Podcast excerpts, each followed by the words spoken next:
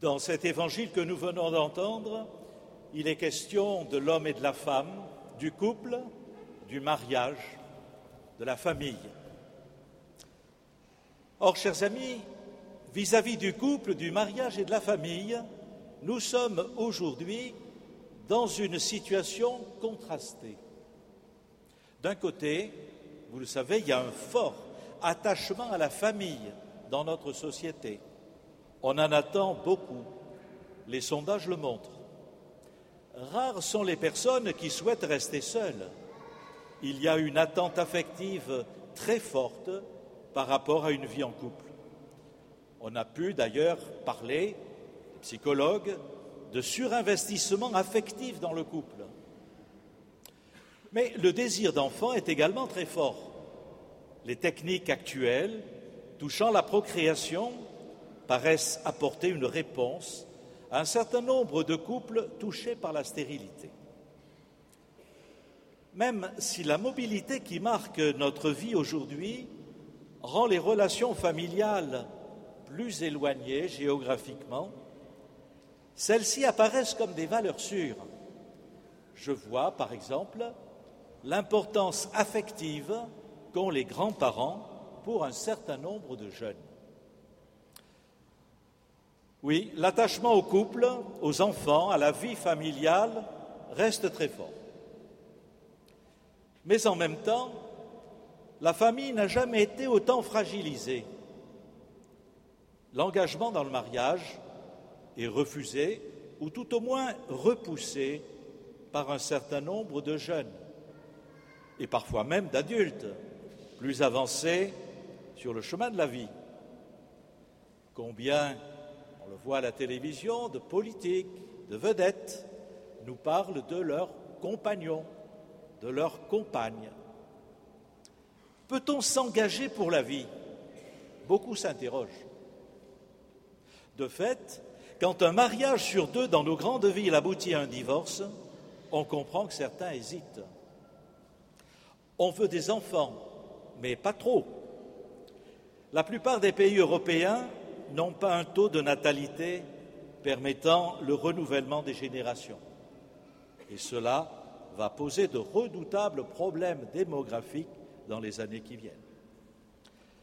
La structure familiale est aujourd'hui remise en question dans nos sociétés par l'évolution des mœurs et souvent ce qui suit aussi, eh bien, ce sont aussi la législation. On va parler des familles au pluriel, il y a les familles dites traditionnelles, les familles recomposées, les familles de divorcés mariés, les familles monoparentales, les familles homoparentales. Les points de repère se sont estompés et notre société n'offre plus aux couples et aux familles le soutien social qu'elle a pu apporter à d'autres époques. Dans cette situation contrastée, quel message les disciples du Christ que nous sommes ont-ils à délivrer Quel témoignage ont-ils à donner À quel service des familles, de toutes les familles, sont-ils appelés Je crois que la bonne nouvelle que nous avons à annoncer à tous, c'est que l'accueil du Christ l'écoute de sa parole, le compagnonnage avec lui sont un chemin de vie, d'épanouissement et de bonheur. Bienheureux êtes-vous si vous suivez le Christ et si vous vous mettez à son école. Comme dit Jésus, vous bâtirez votre maison sur le roc. Alors qu'est-ce que c'est qui nous permet de dire cela? Eh bien, je crois que c'est l'expérience que nous faisons qu'avec le Christ, nous sommes à l'école de l'amour véritable. Jésus nous apprend à aimer. Il nous communique son amour, un amour qui implique un décentrement, un accueil de l'autre pour lui-même, une volonté de se mettre et de toujours se remettre à l'écoute de l'autre. Une patience, une bienveillance, une volonté de réconciliation et aussi une pratique du pardon. Cet amour, nous le savons, à certains jours, passe aussi par la croix. C'est cet amour qui doit imprégner petit à petit tout amour conjugal, tout amour parental, tout amour familial. Il permet d'aller au-delà du simple désir ou du simple sentiment. Il donne force et lumière pour traverser les crises et les épreuves de la vie. Cet amour du Christ est un bon antidote à toutes ces toxines qui risquent de s'attaquer au couple et à la famille. Le Christ dénonce tout ce qui peut se cacher dans une volonté de mettre la main sur l'autre, de ne pas le respecter, de vouloir le façonner selon ses souhaits ou les images qu'on s'en fait, que ce soit d'ailleurs dans le couple ou vis-à-vis des enfants. Cet amour nous invite à vivre autrement les relations familiales, des relations parfois complexes, qui sont aussi touchées par des conflits d'intérêts. Combien de familles sont traversées par des tensions ou ont vu leurs membres se fâcher pour des questions d'héritage? Avez-vous remarqué que dans l'Évangile, la relation de Jésus à sa famille est ambivalente? D'un côté, il est pleinement inséré dans une famille avec une mère, un père adoptif, il grandit dans une famille, il leur était soumis, nous dit Saint Luc. Il va vivre en famille pendant 30 ans, ce qui n'est pas rien.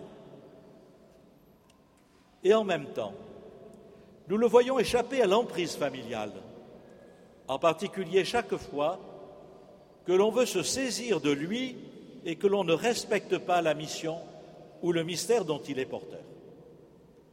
Connaissez la scène de l'Évangile où à 12 ans, après être resté dans le temple de Jérusalem, il répondra à Marie qui lui dit Ton père et moi, nous te cherchons tout angoissés.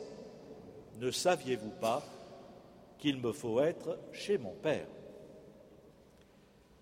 Lorsque sa famille viendra le chercher pour le ramener à Nazareth, pensant qu'il avait perdu la tête, c'est Saint Marc qui nous le dit, il répondra, Qui est ma mère?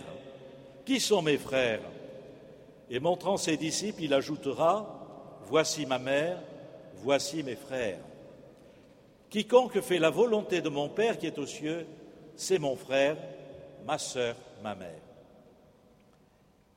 Jésus invite donc tous ceux qui le suivent à une fraternité accueillante et ouverte, une fraternité qui est un don de Dieu. Avec lui, il est impossible de s'enfermer dans un cocon affectif, dans un égoïsme familial, dans un réseau sélectionné d'amis et de relations choisies, dans les impératifs d'un clan familial. Le bonheur d'un couple, le bonheur des enfants et d'une famille dépendra beaucoup de sa capacité à s'ouvrir sur une fraternité plus large. Sur ce point, la communauté ecclésiale, avec la fraternité qu'elle permet, est une chance, une grâce pour les familles.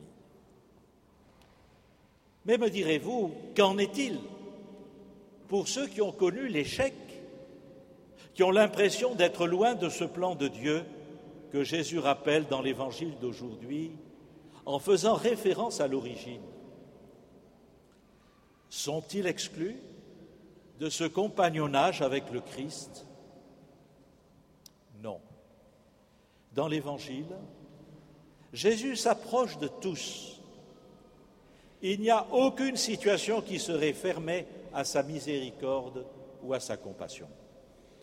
Certes, il appelle à la conversion, au changement de vie, mais chacun, avec Jésus, est invité, où qu'il soit, quelle que soit sa situation, à se mettre en route.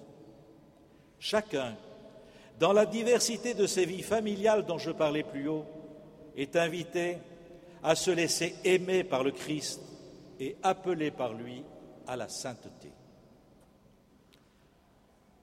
Évitons nous-mêmes de tomber dans le travers du bon pharisien qui jugerait les autres.